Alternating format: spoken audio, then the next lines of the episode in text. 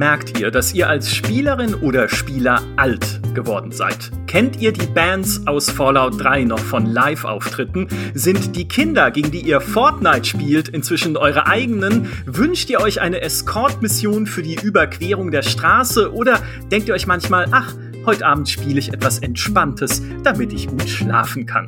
Nun, ich kann euch sagen, wann ich mich alt fühle, nämlich wenn ich mit Elena und Natalie über Spiele rede. So wie neulich, als wir über die Arcane Studios gesprochen haben und ich von Ultima Underworld erzählt habe, einem Spiel, nein, einem Klassiker von 1992. Ultima Underworld, wie kann man das nicht kennen? Und dann erzählen mir die beiden, was sie zu Schulzeiten gespielt haben und ich denke, was? Da war ich schon bei GameStar. Und dann überlege ich, wie lange Homeworld 1 schon her ist. Das sind inzwischen 22 Jahre. Und äh, dann, ja, dann ist vorbei, dann fühle ich mich alt.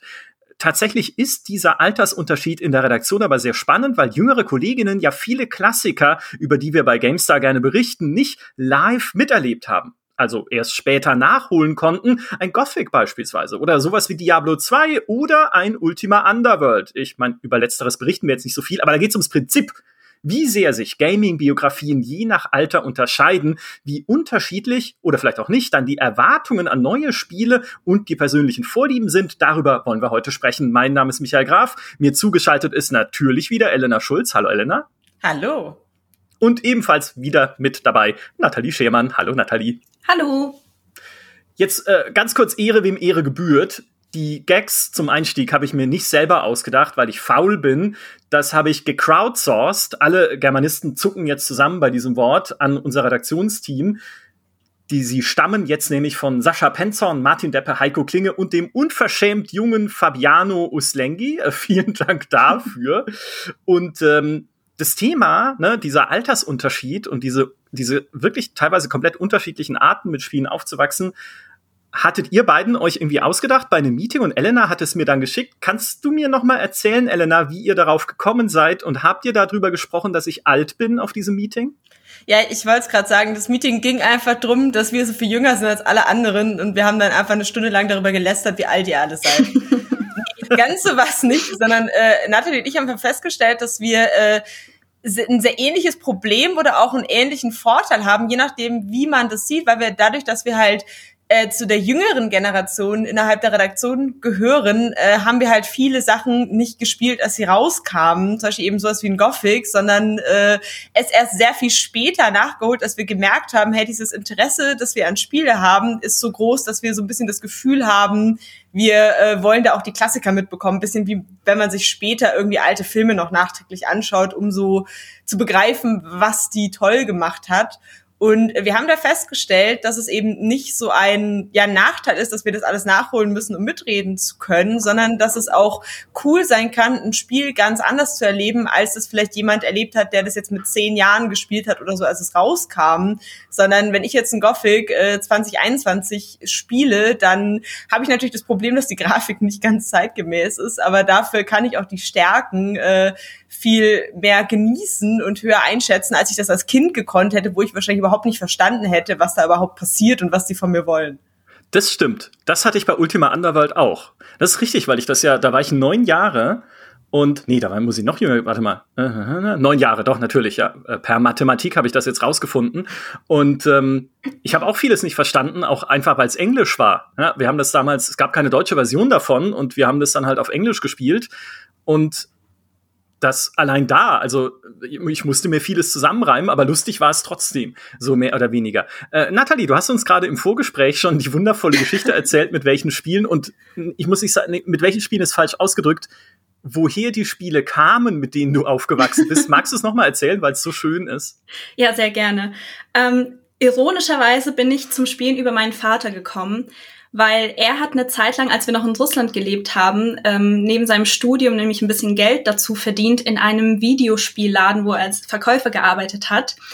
Und da hat er auch noch einen Freund, einen Kumpel, der uns dann noch sehr, sehr viele Jahre später Pakete, also wirklich riesige Pakete voller Videospiele nach Deutschland geschickt hat. Das Ding ist, es hat gar nicht so viel gekostet, das Ganze. Deshalb weiß ich auch nicht, wie legal die ganzen Sachen waren. Das ist ja auch immer so ein Ding in Russland und vor allem nach dem ganzen Umbruch. Ähm, ja, es kann sein, dass ich bisschen viele illegale Kopien von Videospielen als Kind angehortet habe. Aber das war so meine Quelle für Videospiele tatsächlich. Also ich habe dann auch angefangen, super früh zu spielen, also nicht selbst zu spielen, sondern meinem Vater zuzugucken. Und wir haben dann mit so ja, super kindgerechten Spielen wie Doom, Hexen, Serious Sam angefangen und kamen dann auch irgendwann zu Tomb Raider 2, was mein absolutes Lieblingsspiel damals war. Und wir haben dann auch irgendwann so ein Ritual ähm, gehabt, dass mein Vater mir vor dem ins Bett gehen immer so zehn Minuten vorgespielt hat. Und das, ich habe bis heute dann so schöne Erinnerungen daran, dass ich da so liege und zugucke, wie mein Papa irgendwie da in dem Dschungel rumläuft. Das war wundervoll bis mein Vater dann vor drei, vier Jahren irgendwann offenbart hat, dass ihm das gar keinen Spaß gemacht hat und er immer nur gewartet hat, bis ich endlich einschlafe, Was? weil er hat dann Nein. irgendwann das Interesse an Videospielen verloren. Und ich hatte halt zu dem Zeitpunkt schon Blut geleckt und wollte natürlich weitermachen. Aber was mir dann halt gefehlt hat, und es ist mir erst wirklich Jahre später klar geworden, wie wichtig das eigentlich ist. Ich hatte dann keine Bezugsperson mehr, die mhm. mir irgendwie gesagt hat, hey, lass mal zusammen hier Diablo spielen, das ist der neueste Shit auf dem Markt. Das hatte ich gar nicht. Und was dann zwangsläufig passiert ist, weil ich auch Angst vor diesen ganzen Spielen hatte, ich bin einen Schritt zurückgegangen und habe angefangen, Kinderspiele zu spielen. Also alles, was dann aus Russland kam im Paket, waren irgendwie Disney-Spiele, Barbie-Spiele, solche Sachen. Ähm, und das ist total interessant, weil mir ist dann erst, glaube ich, Anfang des Jahres beim Diablo-Podcast ähm, bewusst geworden, wie sehr mir das dann eigentlich gefehlt hat. Und hätte ich einen großen Bruder gehabt oder jemanden im Freundeskreis vielleicht, der auch das Interesse geteilt hat, dann wäre meine Laufbahn vielleicht ganz, ganz anders verlaufen. Ja, ich möchte dieses Hexen nochmal hervorheben, weil ich meine, wann ist das erschienen? Hexen 2, 97? Ich weiß es gar nicht. Wie alt warst du denn da? Drei. also ich weiß nicht, ich weiß, dass wir das schon in Deutschland gespielt haben und da mhm. haben wir schon in einer Wohnung und nicht mehr in diesem Lager gewohnt, wo die Russen hinkommen, wenn sie nach Deutschland kommen. Mhm. Also muss es irgendwie so 98, 99 gewesen sein, nehme ich mal an. Also vielleicht war ich dann schon fünf. Okay, krass. Elena, kannst du dich noch an dein erstes Spiel erinnern? Ähm, ja, ich überlege halt die ganze Zeit, aber ich wollte noch kurz anknüpfen, äh, was einfach, weil ich finde es ein total wichtiger Punkt, auch mit dem so ein bisschen so einer Bezugsperson oder einem großen Bruder, so irgendwem, der einem so Spiele näher bringt, weil ich bin zum Beispiel bin die ältere Schwester. Ich hatte das halt gar nicht auch als Kind, auch weil meine Eltern da nicht so waren, dass sie mir über illegale Pakete aus Russland das Spiel schmackhaft gemacht haben, zumindest kurzzeitig, sondern mein Vater äh, hat also hat früher schon ein bisschen gespielt, aber hat einfach schnell gemerkt, dass das halt nicht ihn nicht so wirklich interessiert. Meine Mutter hatte da gar keinen Bezug zu. Das heißt, ich hatte das als Kind überhaupt nicht so richtig. Woran ich mich allerdings erinnere, ist, äh, dass mein Vater, der ähm, arbeitet auch in der Firma, die so Computerchips herstellt. Das heißt, er ist an sich schon computerbegeistert immer gewesen und er hatte auch immer einen Computer. Und ich weiß, dass ich auch sehr früh an diesem Computer spielen durfte. Also ich war da wirklich auch erst so vier, fünf ich weiß nicht mehr genau, was ich gespielt habe, aber ich weiß, dass ich damals schon spielen durfte. Unter anderem zum Beispiel ein so ein schreckliches Golfspiel, was mein Vater immer gespielt hat. Und ich habe als Kind wirklich sehr, sehr viel dieses furchtbare Golfspiel gespielt, ohne so 100% zu verstehen, was genau ich da mache. Aber das ist so eine sehr frühe Erinnerung. Und äh, dann die ersten Spiele, wo ich so richtig auch äh, die ich selber dann bekommen habe, das waren tatsächlich viel so äh, Kinder- und Lernspiele, weil meine Eltern dann dementsprechend dadurch, dass sie keinen Bezug dazu hatten, natürlich auch darauf geachtet haben, dass ich äh, kindgerechte Spiele bekomme.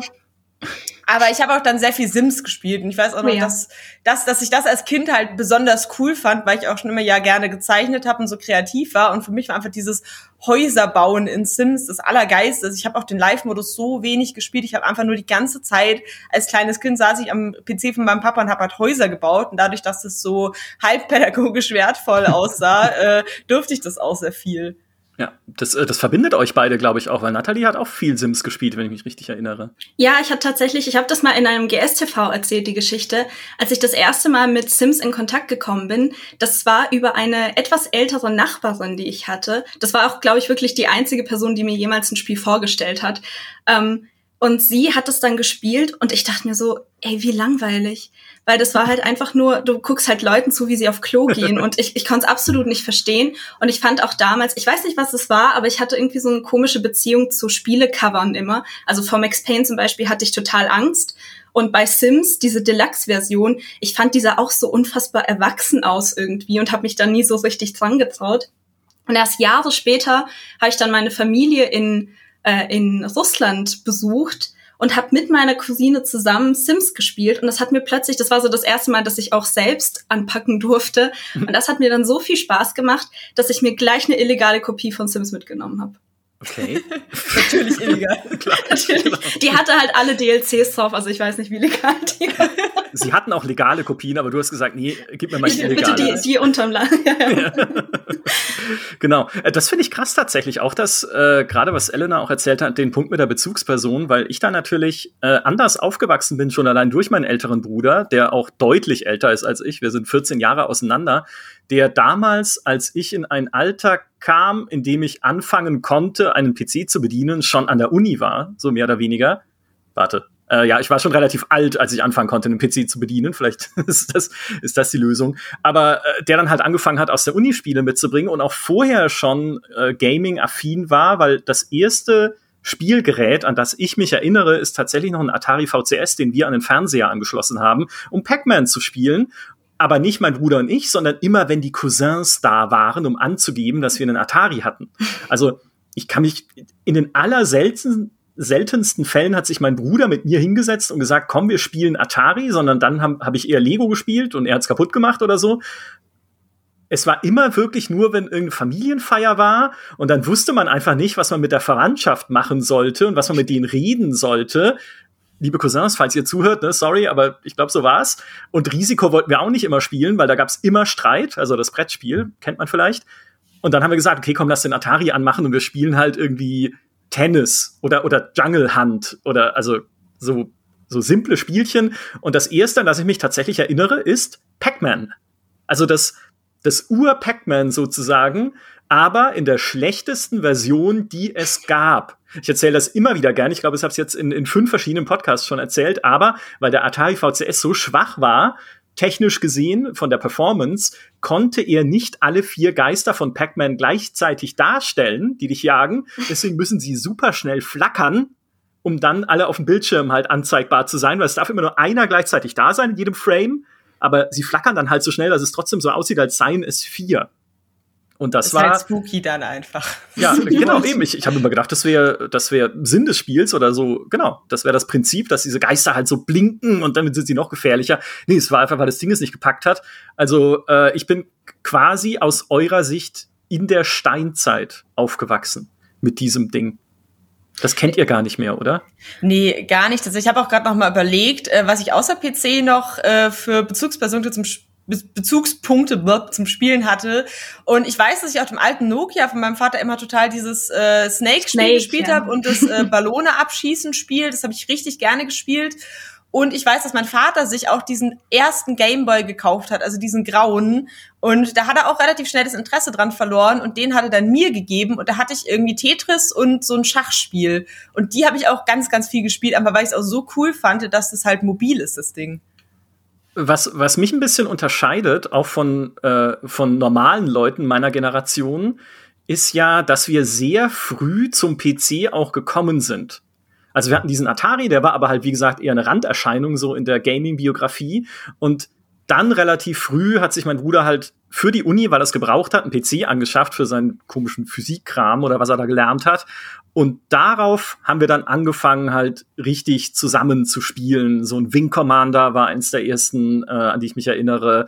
Ähm, dann natürlich die Ultima Underworlds. Ultima Underworld war das erste Spiel, das ich, mal abgesehen von den Atari-Spielen auf dem Fernseher, in Farbe gespielt habe. Vorher hatten wir einen Schwarz-Weiß-Monitor für diesen alten Rechner. Auch das, wenn man sich so, also ich darf das gar nicht laut sagen, weil dann fühle ich mich noch älter, auf einem Schwarz-Weiß-Monitor gespielt zu haben. Da lief dann sowas wie Commander Keen oder so, die, die frühen äh, Apogee Jump'n'Runs. Aber dann kam halt diese, diese Erweckungs, dieses Erweckungserlebnis mit einem Farbmonitor und plötzlich hast du halt bunte Farben in Ultima Underworld.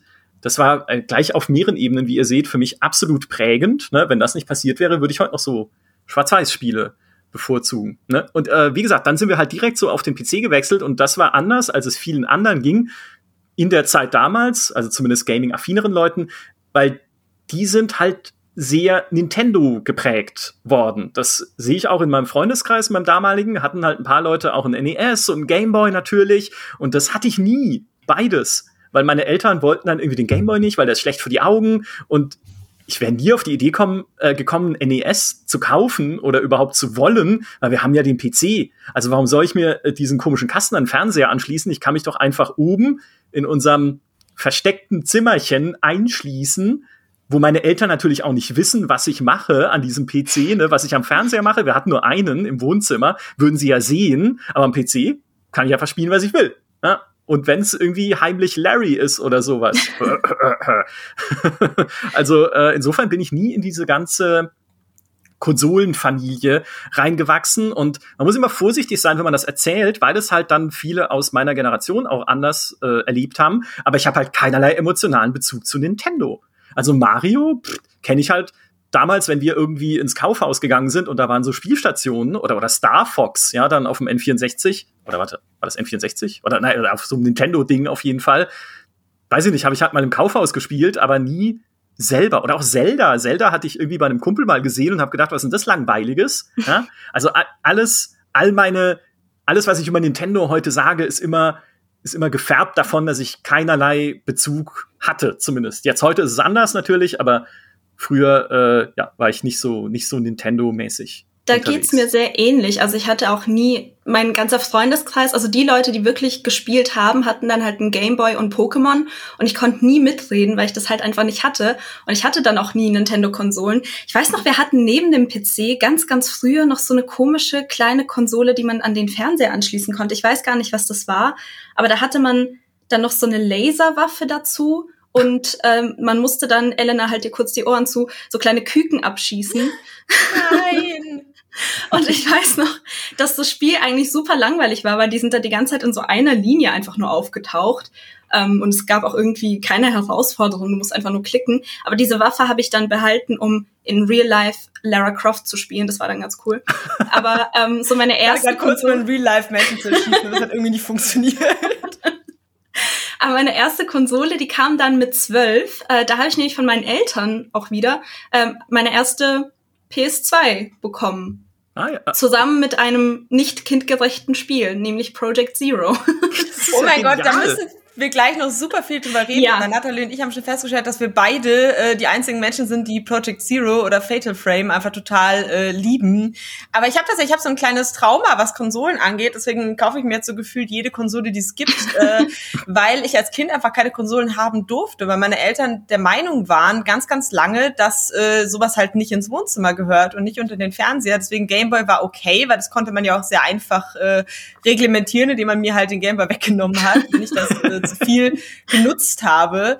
Äh, und PC war ja quasi einfach ein Gerät, was der ganzen Familie gehört hat. Das war nicht nur zum Spielen da, aber unter den Fernseher kam sowas. Und deswegen meine erste Konsole war tatsächlich eine Wii, die ich mir irgendwie mit 13 oder 14 selber zusammengespart habe und gekauft habe. Weil meine Eltern waren immer so, nee, ganz ehrlich, wenn du sowas äh, haben willst, dann spar dir da schön dein Taschengeld. Und äh, deswegen war das vorher nie möglich. Und äh, das hat mich so traurig gemacht, weil ich so gerne ähm, dass ich auch eine Playstation wollte, weil ich, ich habe äh, Spyro gesehen im Laden oh. und war damals richtig ein großer so Drachen-Fan, weil ich aus der Aragon und sowas gelesen habe. Fand ihn so cool und wollte unbedingt äh, das, das Spiel mit dem süßen Drachen haben, aber habe ich mhm. nicht bekommen. Oh, oh, das sind, äh, das sind immer so Punkte in Biografien, wo man einfach sagen muss, was haben sich unsere Eltern nur gedacht? Immer. Ja, auch ich immer, wie ich vor dem Gameboy-Regal stand und gesagt habe, bitte kauft ihn mir. Schaut mal, der ist reduziert, da ist ein Prozent dran und es ist rot. Nein, Kind. Nein sei weiter gelangweilt oder so. Äh, oder geh mal raus und spiel mit. Äh, naja, das haben meine Eltern nie gesagt. Das war ihnen schon klar, das klappt nicht. Ja, wir hatten ja den PC. also, das war auf verlorenem Posten. Ähm, was ich mich frage, ist, äh, wie das auch dann sich in eurer Schulzeit entwickelt hat. Weil wenn ich, wenn ich zurückdenke an meine Schulzeit, man muss dazu sagen, äh, falls irgendwie ihr euch fragt gerade da draußen, die uns zuhört, äh, die ihr uns zuhört, wie weit wir auseinander sind eigentlich altersmäßig. Es sind elf Jahre. Das klingt jetzt nicht nach viel, aber es ist schon ziemlich viel, wenn man sich die Entwicklung dieses Spielemarktes mal anschaut, was in elf Jahren so passieren kann. Ähm, oder auch wie, wie anders Spiele geworden sind. Ich sag nur Trends wie Free-to-Play, ich sag nur Smartphones, ne? ich sag nur alles Mögliche, was sich halt einfach in, allein in den letzten elf Jahren geändert hat. So, und als ich in der Schule war, war es nämlich noch so, dieses Hobby Gaming war nicht sehr weit verbreitet. Es gab ein paar Leute halt, wie gesagt, mit NES oder hier äh, Sega Master System oder so, diesen ganzen Konsolen. Und es gab ein paar Leute mit einem PC, meistens den PC der Eltern, an den sie dann halt mal durften. Manche hatten dann auch schon einen eigenen. Ich hatte den von meinem Bruder, den er zurücklassen musste, als er weggezogen ist von zu Hause. ja, jetzt habe ich meinen eigenen PC, Freunde. Ähm, aber es war super selten. Und für uns war das damals in der Schule schon ein bisschen so was Identitäts- und Gemeinschaftsstiftendes. Für uns paar Leute dann jeweils in der Klasse, die halt äh, gespielt haben, zu sagen, okay, mein Freundeskreis definiert sich jetzt zum größten Teil daraus, wer noch Spiele liebt und kennt. Also wir haben uns dann halt extra so, äh, was heißt extra, das klingt so absichtlich, aber wir haben uns schon zu so einer Gaming-Gang zusammengefunden, die dann halt sich auch immer ausgetauscht hat. Hey, was spielst du gerade? Kann ich mir das mal ausleihen? Äh, bring doch mal die CD mit. Ich will's mir mal angucken und sowas. Aber wir waren halt nicht viele. War das zu eurer Schulzeit schon weiter verbreitet? Einfach diese, diese Games? Also ich hatte so ein bisschen das Gefühl, dass ich, also es war, glaube ich, schon ein Thema, aber ich war da halt überhaupt nicht drin. Also ich finde es immer noch faszinierend rückblickend, wie wenig Bezug ich früher zu Spielen hatte und wie sehr sich das im Laufe meines Lebens gewandelt hat.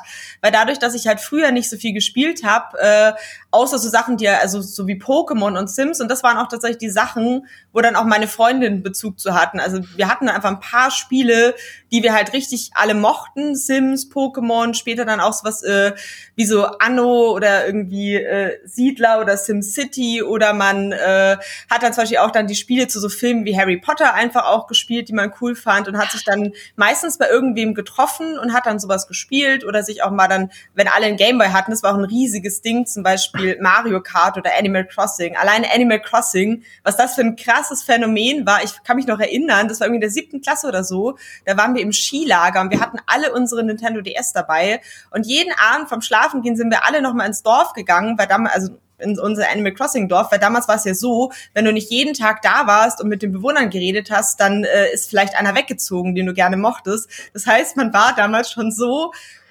abhängig davon, da jeden Tag äh, hinzugucken. Äh, ich glaube, wenn man die Cartridge einfach rausnimmt, dann geht da die Zeit nicht weiter, aber das habe ich nicht gerafft damals. Deswegen habe ich das im Skilager auch jeden Abend gecheckt, damit ja nicht mein, mein Lieblingsbewohner, ein Zebra namens äh, Sarah, wegzieht. Deswegen, äh, also es war schon ein Thema, aber halt nur für mich so punktuell bei einzelnen Spielen, äh, die halt quasi wir als Mädchen auch cool fanden, weil ich auch wenige männliche Freunde hatte und dementsprechend auch jetzt keinen Bezug, sage ich mal, zu so Spielen, die damals einfach noch eher männlich dominiert waren in ihrer Fan-Domain so. Außer Project Zero. Außer Project Zero, da können wir gleich noch drüber schwärmen. Weil ja. das war tatsächlich aber auch was Gutes, weil ähm, dadurch, dass ich halt dann niemanden hatte, der mir gesagt hat, was irgendwie gut ist und was nicht gut, habe ich mir dann einfach gekauft, was irgendwie cool aussah und bin dann zu relativ schrägen Spielen teilweise dann aufgekommen, auch gekommen. Zum Beispiel, ich hatte das Project Zero, was eben ein Horrorspiel ist, äh, mit irgendwie cuten Anime-Girls, die dann äh, mit ihrer Kamera Geister fe festhalten sozusagen und es war irrsinnig gruselig. Oder ja. auch Trauma Center, was eine Anime-Chirurgie-Simulation war. Das habe ich auch sehr begeistert gespielt. Okay. Ich, ich habe gerade vorhin auch in deiner Erzählung ein weiteres Triggerwort für Natalie gehört und das war Harry Potter. Ja, das waren, also ich hatte wirklich, glaube ich, eine Phase, wo ich nichts anderes gespielt habe, außer diese Spiele rauf und runter. Und mit diese Spiele meine ich Teil 1 bis 4, weil ab 5 wurde es nicht mehr gut, ähm, um es jetzt kindgerecht zu formulieren. Aber es, ich weiß, ich hatte auch super viele generell so Filmadaptionsspiele oder Serienadaptionsspiele. Ich weiß nicht, ich hatte auch so ein Lost-Spiel und das ist auch so bis heute, glaube ich, eins der Spiele, das ich am häufigsten durchgespielt habe, irgendwie 19 Mal oder so. What? Das ist nicht mal gut, also das Spiel ist nicht gut, aber es ist einfach, irgendwas in mir hat es dann ausgelöst, dass ich das so oft spielen wollte. Ähm, aber noch mal kurz auf die Sache mit der Schule zurückzukommen. Ich habe nämlich gerade angestrengt überlegt und bei mir war das zum Beispiel absolut gar kein Thema, so Spiele in der Schule. Ich hatte auch da nicht wirklich Bezugspersonen. Die einzigen Spiele, die halt gespielt wurden von vielen, waren Sims, wenn jemand einen PC hatte, oder eben Pokémon, wenn jemand äh, einen Gameboy hatte oder so. Aber ansonsten war, glaube ich, bei uns eher das äh, Phänomen dann das Internet, das dann irgendwann dazu kam. Also ich glaube, ich habe angefangen, das Internet zu benutzen, so mit 14, 15 ungefähr, durfte ich dann alleine ran. Und da kamen dann auch die ganzen Browser-Spielchen und sowas dazu. Also das war eher ein Thema. Oder so Chatrooms wie Club Penguin oder so, wo die Leute dann ihren Avatar erstellen konnten und auch so Minispiele spielen konnten. Also das war dann eher so das Ding äh, bei uns an der Schule und weniger Videospiele an sich. Und wie Elena gerade auch schon gesagt hat, das hat dann einfach dazu geführt, dass man auf die komischsten Spiele gestoßen ist, weil man auch einfach gar keine Ahnung hatte, wie man sich da jetzt durchnavigiert durch diesen ganzen Markt. Aber Project Zero habe ich mir tatsächlich nicht selbst ausgesucht. Also auch diese ganze PlayStation 2 Geschichte, das haben meine Eltern von sich ausgemacht. Ich wusste nicht mal, dass da irgendwie was kommt, war komplett überrascht. Aber Project Zero ist so wirklich so ein Spiel, das mich total geprägt hat. Das ist bis heute eins der coolsten Horrorspiele, das ich je gespielt habe. Es ist verdammt gruselig. Ich habe das auch immer mit einer äh, mit einer Schulfreundin zusammengespielt, weil es einfach viel zu gruselig war. Und ich weiß noch, auch einmal wurde sie irgendwie früher abgeholt, als ausgemacht war.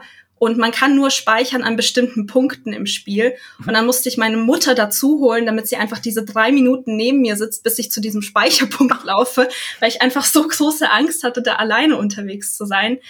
Aber ja, das ähm, ist schön, auch jemanden zu finden, der das Spiel nicht nur kennt, sondern auch wirklich selbst gespielt hat, weil ich hatte super lange irgendwie das Gefühl, dass dieses Spiel gar nicht existiert, sondern nur in meiner Fantasie oder so, weil jedes Mal, wenn ich es angesprochen habe, waren alle so, hä, was für ein Ding kenne ich gar nicht. Deshalb ja, sehr schön. nee, voll ist. Mir geht's da genauso, weil man hatte halt dadurch, dass man nicht in so einer Clique drin war, wo alle über ein Spiel geredet haben, wie irgendwie Diablo oder so. Mhm. Man konnte sich da ja gar nicht richtig zu austauschen und ja. äh, das gar nicht so richtig mit anderen teilen, was man da erlebt hat. Und ich habe das Gefühl, das hat mir dann schon irgendwie gefehlt, weil ich hatte, ich hatte meine Schwester dann, die dann auch immer mit dabei saß. Äh, und äh, ja, bei Project Zero, ich finde es halt so cool, weil das so ja, also das hat halt damals schon diesen Survival-Horror, dass du dich nicht richtig wehren kannst, weil die Kamera ist ja keine Waffe. Und ich finde aber auch immer dieses, dieses Prinzip bei Horrorspielen, dieses, ähm, also du hast irgendwas aus dem Spiegel auftaucht oder in Fotos und so. Das finde ich halt immer so unheimlich, weil das auch was ist, finde ich, wenn man echt nach Hause kommt und es ist dunkel und du machst im Badezimmer das Licht an, gibt es bei mir zumindest immer diese Sekunde, wo man kurz erwartet, dass was im Spiegel auftaucht, so, weil man einfach so geprägt ist von irgendwelchen Horrorfilmen und Horrorspielen. Und ich glaube, hat, da hat Project Zero auch äh, seinen Teil dazu beigetragen. Aber das war halt gleichzeitig sozusagen Vor- und Nachteil. Man hat richtig coole Spiele entdeckt, die einem niemand empfohlen hat, aber man hatte auch Schwierigkeiten, sie zu teilen. Und glaube, ganz kurz zu dieser Browser-Geschichte. Das ist mir ja. auch wieder aufgefallen. Oh mein Gott, ich hatte ein Pferd in einem Online-Spiel. Ich hatte da einfach so ein äh, also quasi einfach ein Pferd da und das musste man auch jeden Tag füttern und sich drum kümmern und konnte dann so Mini-Reitlevel mit dem spielen, weil das war nämlich auch ein großes Ding, einfach diese Pferdespiele, ja, äh, die mich ganz viel geprägt haben. So ich hatte irgendwelche Adventures von Wendy, also alle Mädchen kennen das, glaube ich. äh, und ähm, ja, irgendwie äh, bin ich jetzt bisschen äh, peinlich berührt, wenn ich jetzt dran denke, dass ich dieses Pferd einfach irgendwann natürlich verlassen habe und das wahrscheinlich in seiner in seiner Kabine da äh, halt jetzt da vor sich hin vegetiert online und nie wieder besucht wird. Das ist ein bisschen oh. oh nein, vielleicht lebt es noch.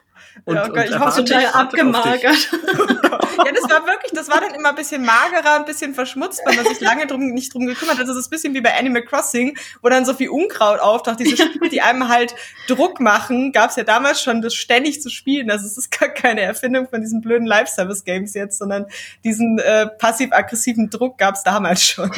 Wahnsinn, Wahnsinn. Ich, äh, ich habe eine Anekdote zum Thema Internet, denn wisst ihr, ab wann meine Eltern einen festen Internetanschluss hatten? Das wisst ihr natürlich nicht, ist nur eine rhetorische Frage. Aber Achtung, sie haben einen festen Internetanschluss seit drei Wochen.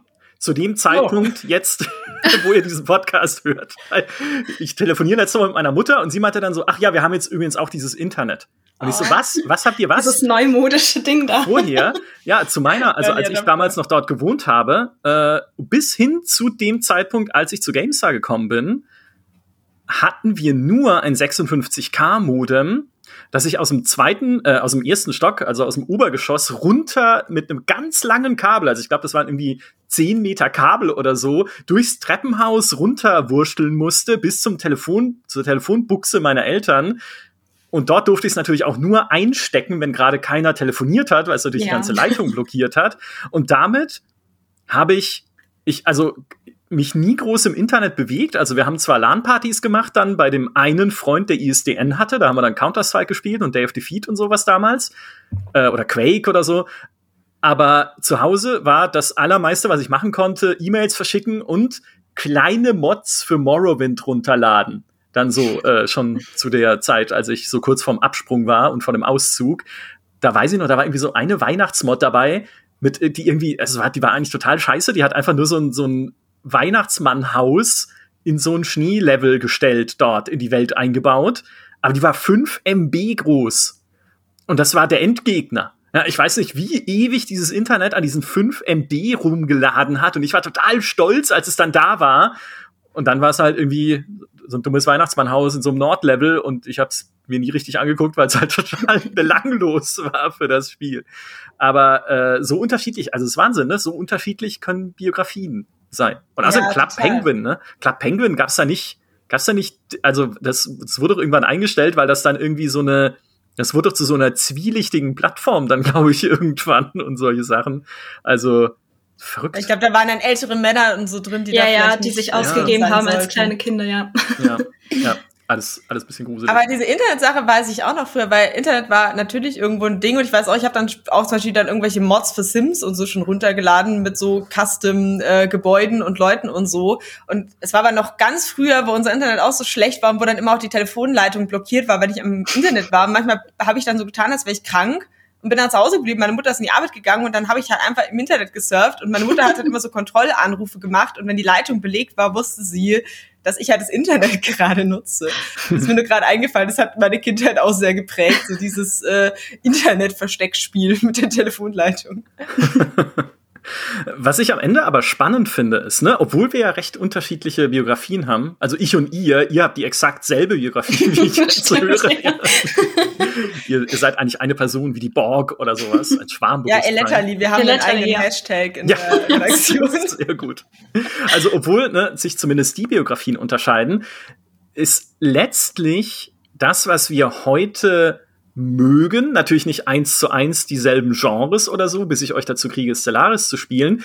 Aber es sind schon ähnlich gefasste Vorlieben, glaube ich. Weil wir mögen irgendwie alle zumindest atmosphärische Spiele, gute Geschichten, also narrativ äh, gute Spiele. Bei euch geht's auch eher in die Horrorrichtung. Das ist überhaupt nicht meins, weil wir hatten auch nie Horrorspiele, als ich jung war. Ich weiß überhaupt nicht, was das ist. Höchstens mal irgendwie, wie ist denn diese Zombie-Mod für Half-Life? Die damals über PC Gamer erhältlich war. Ich mir ist, ist der Name entfallen, aber das war schon das Horrormäßigste, was ich kannte, dass halt irgendwie in Half-Life du plötzlich auf Zombies schießt oder auf noch mehr Zombies als in normalen Half-Life.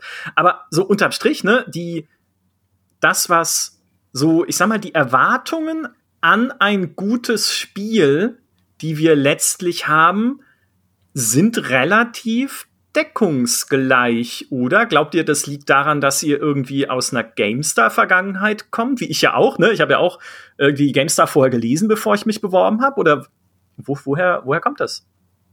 Ich glaube, bei mir hatten tatsächlich Let's Plays dann irgendwann einen ziemlich großen Einfluss auf die Spiele, die ich gespielt habe oder die Art von Spielen, die ich dann mochte. Weil das hat dann, also Let's Player und dann später auch irgendwann Streamer, haben dann so diese, diese Bezugspersonen quasi ergänzt, die ich als Kind nicht so wirklich hatte. Und ähm, ich meine, was klickt gut? Natürlich die Spiele, die jeder spielt und die irgendwie gut im so großen Verständnis sind. Und die habe ich mir dann angeschaut und ich glaube, das hat mich dann schon angefangen, in so Bahnen zu lenken, dass ich dann angefangen habe, die ersten Elder Scrolls Spiele zu spielen oder die Witcher Spiele. Und dann bin mhm. ich da eben darüber auf diese Art von Spielen gestoßen. Aber ich habe auch als Kind mir schon ein paar, ich sag mal, GameStar-Klassiker selbstständig rausgesucht. Sowas wie Age of Empires 2 zum Beispiel habe ich als Kind ganz, ganz viel gespielt. Mit super vielen Cheats und immer. Das war, das war das Coolste am Internet damals, als man angefangen hat, die Cheats rauszusuchen für Sims ja. und sowas. Ja. Ähm, also ich glaube, es ist einfach so eine, so eine Mischung aus aus Zufall oder einfach von Natur aus gutem Geschmack und dann irgendwann halt diese, diese Let's Plays, die mich da so ein bisschen hingelenkt haben. Ja, Let's Plays. Wow. Na, ich wollte mich nur noch mal alt fühlen, weil ich war ja schon bei GameStar, als YouTube überhaupt gegründet wurde. Das, äh, ich weiß noch, wie damals wir zum ersten Mal YouTube gesehen haben und gedacht haben, naja, ist halt so eine Plattform für äh, Videos. Mein Gott, da gab's ja auch nichts. Also es waren ja damals noch keine Spielevideos, die da hochgeladen wurden, sondern halt irgendwie welche was war nochmal das erste doch, wo jemand Elefanten filmt im Zoo oder so? Keine Ahnung, aber auf jeden Fall so belanglose Hobby-Freizeitvideos und wenn man sich das anguckt, was daraus geworden ist, ne? wer hätte denn gedacht, dass sich dieses, diese Plattform durchsetzt? Wahnsinn. Nee, äh, das, das ist halt auch, glaube ich, also zum einen war es bei mir schon so, dass ich diese Tugenden schon auch bei anderen Medien immer geschätzt habe. Mhm. Also halt irgendwie eine gute Geschichte oder halt eine dichte Atmosphäre oder so. Ich habe ja auch natürlich super viel gelesen als Kind und äh, gerne irgendwie dann Serien geguckt und Filme und so. Also so prinzipiell mochte ich so Sachen schon. Bei mir war es dann auch so, ich glaube, ich habe da, ich war halt natürlich auch ein riesiger über Harry Potter, dann ein riesiger Cold Mirror Fan und Cold Mirror hat eine Zeit lang so Spielvorstellungen als Videos gemacht. Und ich weiß, dass ich dann die Spiele, die sie vorgestellt hat, auch sowas wie, wie Bioshock und so dann voll interessant fand, wo ich da noch nie von gehört hatte.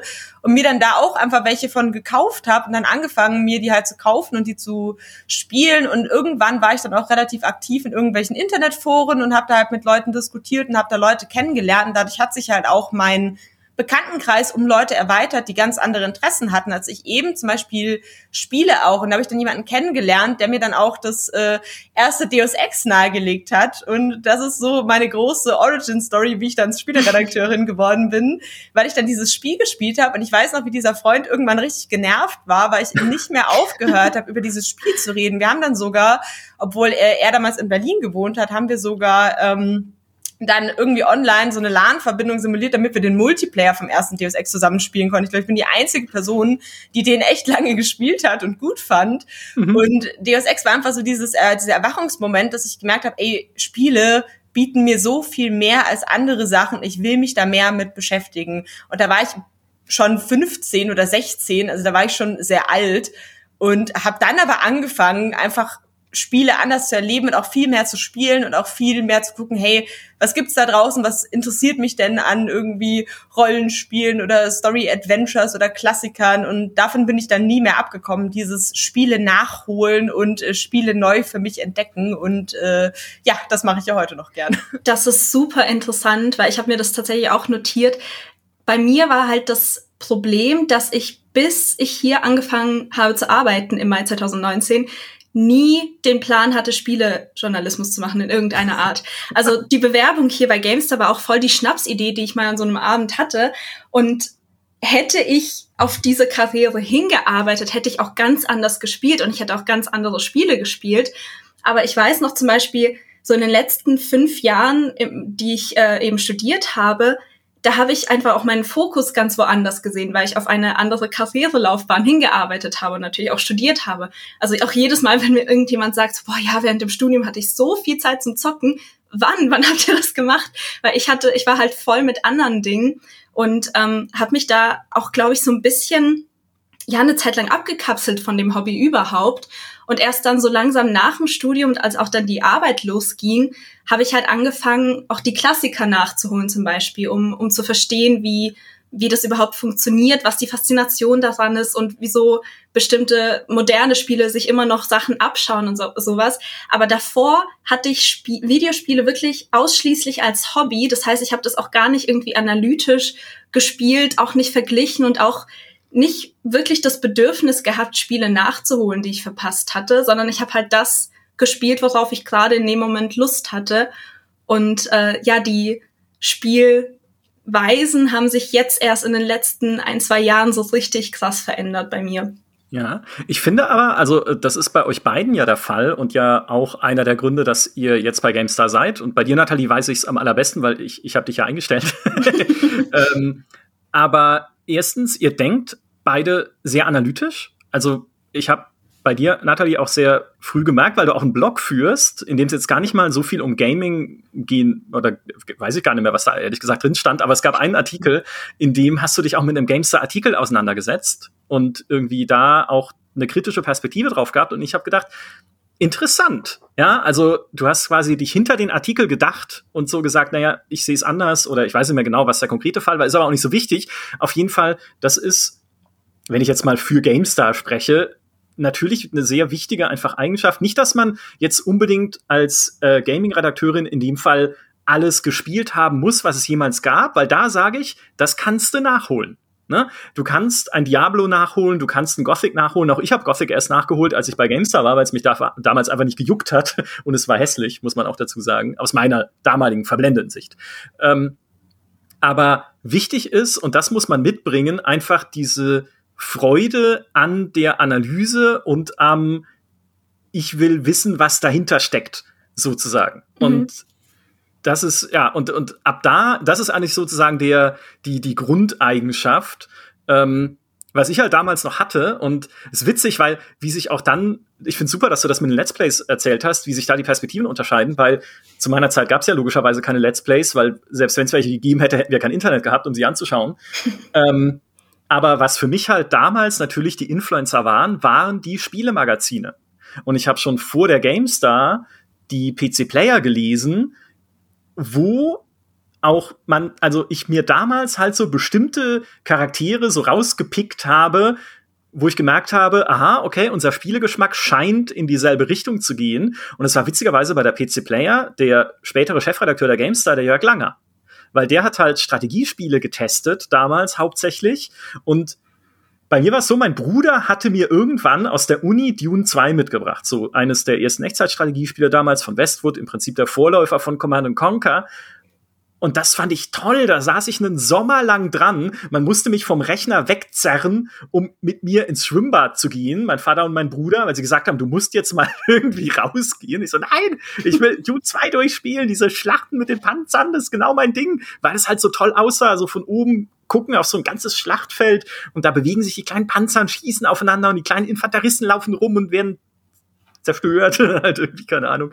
Ähm, und äh, danach kam natürlich Command Conquer und sonst was. Und ich habe halt bei, bei PC Player schon gemerkt, der Jörg Langer geht so in die Richtung und das, da sind Vibes da sozusagen. Und dann später bei der GameStar, wo Jörg Langer dann natürlich hingewechselt ist nach der PC Player, wo man auch gemerkt hat, er prägt ihr sozusagen seine Vorlieben auch sehr auf. Also die Strategiespiele, auch die Rollenspiele. Jörg war auch immer schon Ultima-Fan. Ich kannte natürlich Ultima 7 damals auch schon. Ähm, und habe mir gedacht, okay, das, das ist meine Heimat sozusagen. Da sie mögen scheinbar Strategiespiele, sie mögen äh, sowas wie Diablo, sie mögen sowas wie auch ne, Ultima Underworld, nur halt nicht Underworld, sondern die richtige Ultima-Serie. Also die Ultima Underworld war ja nur der, der Casual-Ableger mehr oder weniger in 3D durch Dungeons laufen. Ja, ist ja für die für die Noobs sozusagen.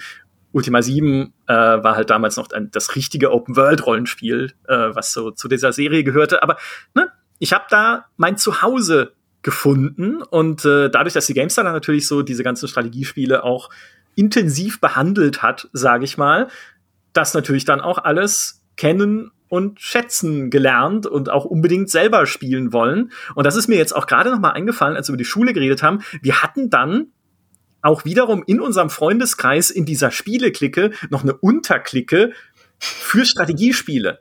Weil ich hatte ein paar Freunde, die total in Civilization vernarrt waren, wie ich's ab Civilization 2 auch war. Und es war so toll, mich einfach mit denen auszutauschen, dann auch über Alpha Centauri. Ich weiß noch, das war eines der größten Gesprächsthemen, die wir mal hatten auf einer Schulfreizeit, wo wir irgendwie in so ein, in eine Hütte im Schwarzwald gefahren sind und eigentlich, ah, das war so zu heute würde man Teambuilding sagen im Unternehmen, wo man sich so durch so Netze durchheben musste oder so rückwärts umfallen und jemand fängt dich und so, wo auch viele unschöne Dinge passiert sind. Aber da haben wir die ganze Zeit, wenn wir auf dem Zimmer waren, über Alpha Centauri geredet. Was wir als nächstes ausprobieren wollen, wie cool die, die Fraktionen sind, äh, wie, wie cool das Setting einfach ist, dieses Sci-Fi-Setting da auf dieser neuen Welt und dann kommen die Pilzwürmer und zerstören deine Städte oder die Psi-Würmer und solche Sachen. Also das war wirklich so ein bisschen, da war, äh, muss man sagen, ne, da war GameStar mein Influencer damals. Deswegen bin ich, ich glaube, das ist auch einer der Gründe, warum ich heute noch da bin, weil ich liebe das einfach so weiter. Ja, ich habe diese Vorlieben jetzt auch wieder mit zu GameStar gebracht. Ne? Kann der Klinge doch seine Rennspiele spielen, ist mir egal. Wo ich bin, ist Rollenspiel und Strategie. Und Stellaris verbindet beides. ah. Ja, und jetzt habt ihr mich, jetzt bin ich ein offenes Buch für euch. Ja? Jetzt wisst ihr alles, was ihr über mich äh, wissen müsst.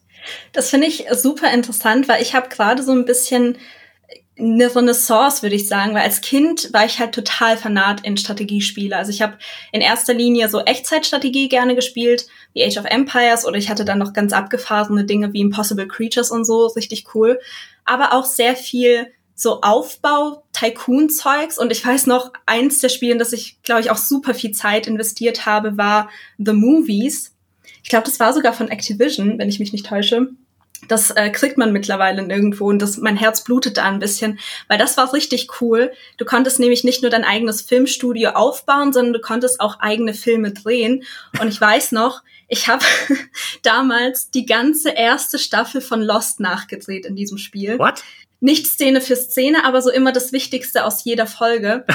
Und ich weiß auch, ich weiß nicht, ob das im Spiel direkt ging oder ob ich die Dateien dann irgendwie exportiert habe und das dann im Nachgang gemacht habe. Aber ich habe das auch alles vertont und mit dem Original-Soundtrack hinterlegt. Und ich habe sogar die koreanischen ähm, äh, Zeilen auswendig gelernt, weil es gibt ja zwei Charaktere, die nur Koreanisch sprechen und dann mit Untertiteln. Also ich habe mir da super viel Mühe gegeben. Und das war wirklich, also ich würde sagen, bis ich so elf war, waren das die Art Spiele, mit denen ich mich am meisten befasst habe. Also wirklich etwas, wo ich mich stundenlang reinfuchsen kann. Und das habe ich dann irgendwann abgelegt, beziehungsweise verloren, so das Interesse daran. Und jetzt spüre ich erst so langsam, dass das wieder aufkommt, dass ich wieder Lust bekomme irgendwie auf so ein Park-Tycoon oder dass ich mir mal wieder irgendwie ein altes ähm, Echtzeitstrategiespiel auskrame oder so. Einfach mhm. weil die GameStar-Community halt auch so dafür brennt, dass das in mir dann wieder so das Feuer so langsam entfacht. Also ich hoffe, dass ich dann irgendwann auch wieder an den Punkt komme, wo ich als Kind war, wo ich halt einfach gar nicht mehr aufhören konnte mein Filmstudio da aufzubauen. Aber ja, das ist dann irgendwann, ich weiß nicht, ob das auch einfach damit zu tun hatte, dass ich zwischendrin eine sehr, sehr lange Konsolen-Only-Phase hatte, weil mein PC dann irgendwann zu schwach wurde für die aktuellsten Spiele. Und äh, dann im Studium sowieso hatte ich dann keinen Gaming-PC. Aber ich glaube, jetzt so langsam kommt es wieder und ich hoffe, dass ich da dann noch, mich noch mehr an die GameStar-Community an, annähern kann. Ja. Weißt also, du, wer, äh, äh nur ein Einschub. Weißt du, wer The Movies getestet hat für GameStar? Nein, das weiß ich tatsächlich nicht. Ich. Ah. Hast du auch Lost nachgedreht? Wenn nicht, dann nee, ist der Test nicht gültig. ah, okay, ich habe Star Trek nachgedreht, äh, aber nicht eins zu eins, aber so äh, Science-Fiction-Szenen. Ich glaube, da gab es sogar auf einer verschollenen Heft-CD ein, äh, einen Film von mir. Er ist, er ist super schlecht. Ich glaube, es kommt auch ein Huhn drin vor.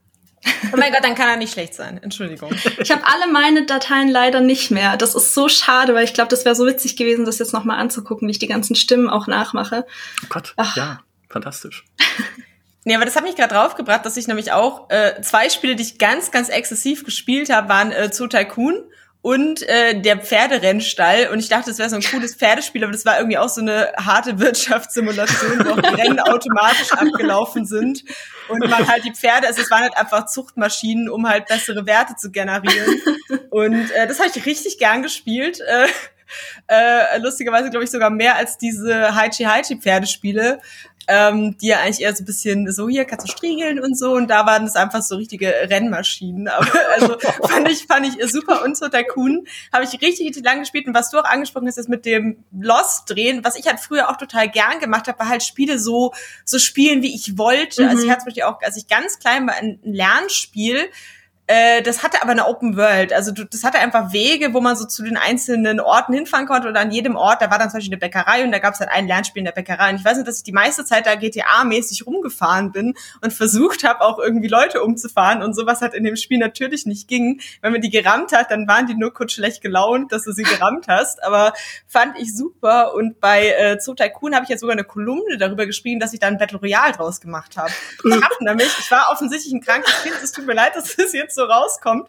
Aber ich habe einfach alle Tiere ähm, halt freigelassen, habe geguckt, welches Tier überlebt am Ende und habe dann entschieden, welche Tiere ich rette und welche nicht. Und äh, so habe ich herausgefunden, dass Pinguine Tapire fressen. Wusste ich sonst nicht. Aber ich bin ein schlechter Mensch, weil ich mit Laserpistolen auf Küken schieße.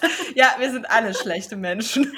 Aber das ist ein super interessanter Punkt. Ich habe nämlich auch super viele Spiele nicht so gespielt, wie sie gedacht waren. Ich weiß, ich hatte, ich hatte irgendwie ein Need for Speed, keine Ahnung, wo das herkam. Aber das habe ich immer ich habe immer die Regeln beachtet, also des Straßenverkehrs und habe mir dann immer überlegt, so, oh, ich bin jetzt irgendwie so eine Mama, die ihre Kinder von der Schule abholt und dann bin ich da halt hingefahren, habe die nach Hause gefahren oder auch Tomb Raider. Da gab's ja ähm, in den in den ersten Spielen konnte man ja auch die Villa äh, spielen, wo es dann irgendwie Geheimnisse zu entdecken gab und so. Und damit habe ich im Prinzip Puppenhaus gespielt. Also ich habe mir da auch dann eigene Geschichten irgendwie ausgedacht und die dann nachgestellt, so gut es halt ging, in dem, äh, in dem Videospiel halt. Ähm, aber das das hat mich dann gleich auch schon so ein bisschen geprägt, dass ich so sandboxige Spiele ziemlich mag, auch heute noch. Oh ja, oh ja, ich, äh, ich kann absolut eine eine Seelenverwandtschaft feststellen, äh, weil mir ging es genauso. Und wie das bei mir angefangen hat, ist mit dem Editor von Warcraft 2 weil ich damals schon dann mit diesem Editor rumgespielt habe und auch, ich weiß es noch, ich habe einen Warcraft 2 Level gebaut für meinen Bruder, der hat nicht mehr zu Hause gewohnt, aber ich wusste, er kommt zu Besuch und ich baue ihm einen Level und dann kann ich ihm dabei zuschauen, wie er diesen Level spielt und es war kein typischer Warcraft oder Strategiespiel-Level, wo man eine Basis baut oder so, sondern ich habe ein Labyrinth gebaut. Also so eine Waldmap und dann halt so Labyrinthwege rein und dann hattest du halt ein paar, eine Handvoll Truppen und es gab dann immer wieder Gegner an manchen Stellen und halt einen richtigen Weg zum Ende, also gab keine Story oder sowas. Aber ich fand es so toll, mit diesem Editor rumzuspielen. Ich habe dann später auch Civilization-Szenarien gebaut. Ich habe sogar, das war dann schon in der Internetzeit, mal in einem, in einem Internetforum mitgearbeitet an einem Civ-Szenario. Das war für Civilization 3 im Ersten Weltkrieg was halt jemand mal gepostet hatte und dann habe ich so gesagt, hey komm, lass uns das doch gemeinsam machen. Ich habe nur ein paar Ideen, was man da machen kann und was man noch für Einheiten einbauen kann und dann haben wir gemeinsam eine Zeit lang an diesem an dieser Civ-Map gearbeitet und ich habe äh, vor kurzem geguckt, ob es die noch gibt. Nein, gibt's nicht mehr. Das Forum gibt's in der Form, also das Forum gibt's noch, die Seite gibt's noch, aber die leider ist diese Civ 3 Map nicht mehr abrufbar. Ich glaube, sie war auch nicht so toll, aber ist egal. Ich mochte es einfach dann schon damals, mich da äh, wie kreativ zu betätigen und in den Spielen ein bisschen äh, rum zu experimentieren. Und das, das aller, allererste, an das ich mich erinnere, war, weil damals, in den, in den, als ich noch klein war, in den meisten Spielen habe ich gecheatet, weil ich auch noch nicht gut genug war. Also auch bei Wing Commander hatten wir so ein Cheat, dass immer, wenn man, ich weiß nicht mehr, Alt X drückt oder so, explodiert das feindliche Raumschiff, was man irgendwie getargetet hat. Ne? Und ähm, in Warcraft, im ersten Warcraft, hatte ich auch einen Geldcheat, also unendlich Ressourcen, und habe dann einfach die gegnerische Basis quasi eingemauert oder nicht, also konnte man ja nicht so richtig mit Mauern, aber zumindest halt meine Basis so befestigt mit irgendwie Bogenschützen und allem, was dazugehört und einfach immer nur die gegnerischen Angriffswellen abgewehrt. Also quasi Tower Defense erfunden, wenn man so möchte. Und wie ihr sagt, ne, so mir meine eigenen Spiele daraus gemacht. Ich, und das ist, glaube ich, auch ein, ein Grundpfeiler meines Spielegeschmacks bis heute. Ich mag es einfach, wenn Sachen, wie du sagst, Nathalie, ne, so sandboxig sind ja. und so flexibel sind in den Spielweisen. Da sind wir wieder bei Arcane. Das ist ja lustig. Aber stimmt, ja. Ja, ich glaube auch, also rückblickend so, dass halt dieses kreative und analytische Herangehen, das hat uns wahrscheinlich lange bevor wir so richtig in Spiele abgetaucht sind, alle geprägt und hat wahrscheinlich auch bisschen so diesen Weg zur Gamestar geebnet, weil man natürlich diese, dieses Wissen und diese, diese Affinität dazu halt dann schon hatte, auch wenn man noch nicht so, gerade jetzt bei Natalie und mir halt noch nicht so tief bei Spielen an sich drin war, so die Werkzeuge waren schon da. Ja, ja, absolut. Ich muss auch sagen, ich bin bei manchen Spielen auch echt froh, dass ich sie nicht als Kind erlebt habe. Also jetzt zum Beispiel in Gothic, was ich ja auch erst neulich nachgeholt habe als Kind wäre ich da einfach viel zu überfordert gewesen, glaube ich auch. Ich meine, ich habe zwar Lust gehabt, Spiele auszuprobieren, aber ich habe dann doch irgendwo immer noch so ein bisschen ein Feedback gebraucht, also dass, dass das Spiel mir irgendwie ein Erfolgserlebnis verschafft. Und ich glaube, bei Gothic wäre ich da einfach nur ewig lang rumgeirrt, die ganze Zeit gestorben, weil ich auch die Steuerung nicht gecheckt hätte. Und das hätte mir dann, glaube ich, schnell gar keinen Spaß mehr gemacht. Und wie Elena am Anfang schon gesagt hat, jetzt haben wir halt einfach eine ganz andere Perspektive nochmal da drauf und verstehen auch, warum diese Spiele so wertvoll sind. Deshalb finde ich das eigentlich gar nicht so schlecht, dass ich viele der, der guten Klassiker dann auch verpasst habe zu meiner Zeit. Mhm, mhm. Das ist ein Gedanke, der mir auch oft kommt, wenn ich zurückblicke auf die Spiele meiner Kindheit. Pac-Man zum Beispiel mit den flackernden Geistern, nee, aber die halt sowas wie Ultima Underworld. Eigentlich muss ich es heute noch mal spielen. Ultima Underworld hatte ich vor ein paar Jahren auch einfach noch mal gespielt, weil ja dann auch dieses Underworld Ascendant rauskam, dieser geistige Quasi-Nachfolger, der aber leider nicht so gut war dann, zumindest am Anfang nicht. Ähm, aber die, ich würde einfach noch mal gerne mit meinem heutigen auch Hintergrundwissen und auch dem meinem Verständnis einfach, dass ich ja nie als Kind hatte oder auch nicht, bis ich irgendwie, also selbst in den ersten Jahren bei GameStar hatte ich es nicht, glaube ich. Aber jetzt, heute, wo ich halt weiß, wie Spielmechanismen funktionieren, wo ihr übrigens jetzt schon einen Vorsprung habt, finde ich, also was so einfach Analyse und mechanisches äh, Verständnis angeht, als ich, jetzt endlich kann ich sagen, als ich in eurem Alter war, und da war ich auch schon bei GameStar, hatte ich das so nicht. Ja, also dafür bewundere ich euch tatsächlich und das finde ich sehr, sehr äh, respektabel. Aber jetzt so aus meiner heutigen Sicht, wie würden meine Kindheitsspiele denn jetzt auf mich wirken? Dune 2 habe ich noch mal gespielt. Ähm, das ist halt jetzt einfach bedienungsmäßig furchtbar natürlich, weil man immer nur eine Einheit befehligen kann und nicht keine Auswahlrahmen ziehen. Ganz schrecklich. Aber es gibt so viele mehr einfach, die ich mir gerne noch mal wirklich in Ruhe angucken würde. Und wenn es auch ein Half-Life ist und wenn es ein Unreal ist, was ich damals durchgespielt habe, und äh, total stolz war, dass es auf meinem Rechner läuft, nicht in OpenGL, äh, nicht äh, Quatsch in, äh, in, äh, mit 3DFX-Grafik, ne, weil ich nie eine 3D-Beschleunigerkarte hatte, aber zumindest in OpenGL und das sah halt toll aus mit den farbigen Lichtern und sowas. Oder ein Jedi Knight und so. Also, ach, es gäbe so viel, was ich gerne noch mal nachholen würde, aber die Zeit, ja, wann, wann soll ich dann Foundation spielen, wann soll ich Stellaris spielen? Ich weiß es nicht. Deswegen. Und manchmal nicht. ist es, glaube ich, auch echt besser, die Spiele nicht nochmal nachzuholen, weil ich hatte erst vor zwei Jahren den Fall, also Tomb Raider ist eine meiner absoluten Lieblingsreihen und ich verbinde einfach so viele schöne Erinnerungen mit Tomb Raider, auch eben diese Abende, wo mein Vater mir das vorgespielt hat. Und ich glaube, über die Zeit habe ich dann in meinem Kopf so eine eigene Version von dem Spiel kreiert. Und ich hatte dann vor zwei Jahren gab es die mal im Steam Sale irgendwie ja fast für umsonst irgendwie so 70 Cent pro Spiel oder so. Und dann habe ich mir die ganze die ganze alte Reihe geholt und habe voller Vorfreude da reingespielt sofort und dann sehr, sehr schnell gemerkt, so, hm, also irgendwie hattest du das viel cooler in Erinnerung und auch viel lebendiger, viel ja, viel atmosphärischer auch einfach. Und dann habe ich irgendwann aufgehört zu spielen, weil ich dann Angst bekommen habe, dass ich mir diese nostalgische Erinnerung komplett zerhaue damit. Mhm. Und äh, ja, deshalb, ich finde es ein bisschen schade, dass ich die Spiele jetzt nicht mehr anfassen kann, aber sie sollen lieber in meiner Erinnerung so bleiben, wie ich sie damals wahrgenommen habe. Ja, das verstehe ich voll. Es gibt auch ein paar Spiele, finde ich, wo es dann umso schöner ist, wo es halt nicht so ist. Ich habe zum Beispiel ja. zwei Spiele, nämlich äh, Okami und Endless Ocean 2. Das äh, Okami ist ja dieses äh, japanische Zelda, was auch so, also Zelda ist so oder so japanisch, aber dieses in japanischer Holzschnitt-Grafik Zelda mit der japanischen Mythologie auch stark drin. Ähm,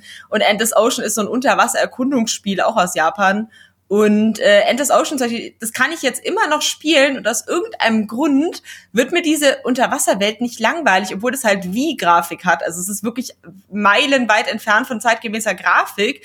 Aber das hat halt auch dieses so, was ich so sehr in Open World Spielen liebe, dieses Erkunden und Entdecken und äh, ich spiele es einfach immer wieder und ich freue mich immer wieder, wenn dann der Hai kommt und mich angreift oder wenn ich einen lustigen Kofferfisch sehe oder so. Und ich finde es einfach so schön, dass manche Spiele einem dann tatsächlich so ein Leben lang erhalten bleiben, weil sie irgendwie immer wieder dieses Gefühl von damals zurückbringen. Und ich spiele es auch dann meistens Weihnachten, wenn ich bei meinen Eltern bin, mit meiner Schwester zusammen. Das ist so ein reines in Erinnerung schwelgen. Das ist einfach mhm. schön. Ja. Das stimmt, das hatte ich auch äh, mit Spellforce erst neulich, das habe ich als Kind auch super gern gespielt und habe das vor paar Jahren mal wieder rausgekramt. Da ging es mir dann ähnlich. Also da, äh, da habe ich sogar mehr vom Spiel gehabt, weil ich irgendwie als Kind nie so ganz gecheckt habe, wie das funktioniert. Und ähm, jetzt konnte ich da mal nochmal richtig eintauchen. Aber ich glaube, das ist immer, es kommt immer ganz darauf an, welche Art von Spiel das ist und auch in welchem Alter man das vielleicht zuerst gespielt hat. Bei Tomb Raider habe ich halt wirklich sehr, sehr jung angefangen, wie gesagt, mit sechs oder so, fünf, sechs Jahren und ähm, alles weitere dann schon in einem, ja, im Schulalter zumindest. Und ich glaube, das macht dann auch nochmal einen großen Unterschied. Mhm. Ich, hab, ich war vor, äh, vor kurzem bei meinen Eltern und habe versucht, das Atari wieder anzuschließen an den Fernseher, aber es ist kaputt. Es geht oh, nicht ja. mehr. Meine es Playstation auch. Verloren. Die, die ganzen flackernden Geister, aber das Coole ist ja jetzt, dass man jetzt Gaming-Kollegen hat und Geraldine und ich haben jetzt zum Beispiel einen ganz schlauen Plan entwickelt, weil meine PS2 nicht mehr geht, ihre aber geht, sie aber irgendwie keine Spiele mehr hat oder so, habe ich noch Project Zero. Das heißt, wir machen jetzt einfach so eine Fusion und spielen auf ihre PlayStation 2 mein Project Zero Spiel. Ah, ich habe auch noch eine alte PS2 im Keller, die will ich loswerden. Äh, vielleicht können wir da was aushandeln. Oh, ich bin interessiert. Oh Gott, nein. Äh, oh Gott, nee, keine Horrorspiele. Das, sowas kommt mir nie, kommt mir nie auf die Festplatte. Alles im Weltraum, mit Open World, mit Strategie, äh, in einem Sci-Fi-Setting und überhaupt alles andere. Ja, was mit Weltraum? Hauptsache kein Horror. Nein! Alien Isolation. Furchtbar. Furchtbar. Nein. Will ich, will ich nicht. Habe ich versucht damals. Äh, ist, ich habe ich hab eine zu lebendige Fantasie für Horror. Das ist, das merke ich immer, äh, weil es mir nämlich auch so geht wie dir mit dem Spiegel. Wenn ich Horror, auch bei Filmen ist es nicht ganz so schlimm, aber wenn ich ein Horrorspiel gespielt habe, bin ich danach eine Weile paranoid in, in der echten Welt. Aber das ist das Beste an Horrorspielen. Ja, damit. das ist das Beste daran. Ah, nein, oh Gott. Ich sehe, wir kommen hier nicht zusammen. Das, ja, ja. Ist, das ist die Bottomline dieses Podcasts. Äh, die Generationen kommen einfach nicht zusammen, egal, egal was man macht. Nee, ich finde das super spannend. Äh, ich glaube auch, äh, unsere Hörer finden das immer wieder spannend, wenn wir halt so unsere, unsere Biografien ein bisschen aufdröseln, weil es halt echt oft, also nicht nur lustige Geschichten sind, einfach teilweise, oder traurige Geschichten wie dein, wie dein Online-Pferd, Elena. Ne? ja. Ähm, aber es einfach immer wieder, wieder interessante Geschichten sind, die auch einfach einen besser verstehen lassen, wo wir herkommen. Nicht räumlich gesehen, sondern einfach aus welchen, aus welcher Gaming-Biografie wir kommen. Und das ist auch immer wieder ganz wichtig, auch wenn wir bei GameStar, äh, ich weiß nicht, Vorstellungsgespräche haben und so, halt mit Leuten reden. Die erste Frage, die ich immer stelle, ist, was spielst du so? Weil es, äh, also ohne, es ist keine Psychoanalyse oder sowas, außer diese Horrorsache. Das müssten wir noch mal, da müssen wir noch mal genauer reingucken vielleicht. Aber das ist nicht, um irgendwie äh, jemanden zu hinterfragen oder überhaupt nur irgendwie eine, eine, eine, wie sagt man, eine Fangfrage zu stellen oder sowas, sondern einfach nur, weil ich wissen möchte, aus welchem Gaming-Background kommt jemand. Weil wir alle lieben Spiele, aber es gibt halt so unterschiedliche Perspektiven auf Spiele, unterschiedliche Plattformen, unterschiedliche Genres, dass ich es immer wieder super spannend finde, diese Geschichten zu hören. Und wie gesagt, wenn ich das Feedback so sehe, was wir teilweise bekommen auf Podcasts, in denen wir auch solche Geschichten erzählen, ist es ja auch immer wieder ganz gut. Deswegen super vielen Dank für euch beide, dass ihr das mit uns geteilt habt und auch erzählt habt. Und vielen Dank auch nochmal für diesen Themenvorschlag. Ich glaube, über das Thema Spiele und auch Spiele nachholen und wie es so wirkt, kann man noch stundenlang reden und das werden wir auch noch machen, weil natürlich auch ihr beide immer mehr Spiele nachholt und äh, auch ich teilweise Sachen nachhole. Ich habe zum Beispiel wann war das? Letztes Jahr in der Pandemie muss es, also in der, in der letztjährigen Pandemie sozusagen, äh, muss es gewesen sein, habe ich das komplett, die komplette Uncharted-Serie einfach mal runtergespielt. Uh, das dachte, ist interessant.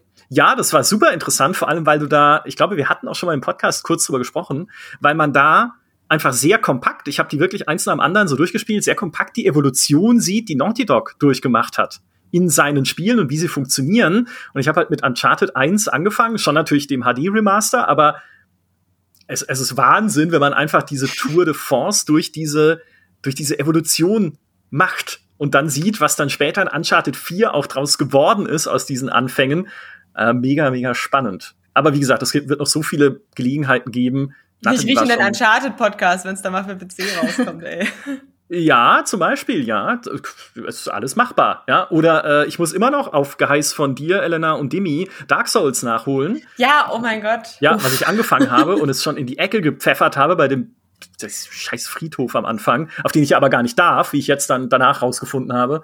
Und äh, das ist so, das ist so mein nächstes Projekt. Äh, genau, Natalie hatte Diablo 2, da wird es bestimmt auch noch das eine oder andere geben, was du noch mal nachholen wirst und bei Elena wahrscheinlich auch. Das heißt, mhm.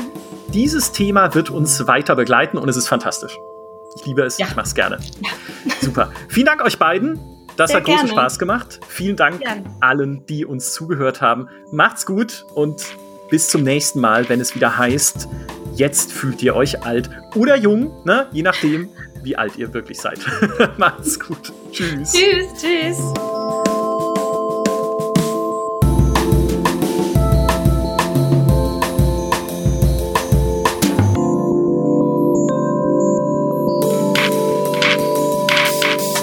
Drei, zwei, eins, null. Puh, habe ich gerade selber überhaupt noch geschafft zu klatschen, weil ich meine Hände zu weit auseinander hatte beim Zählen.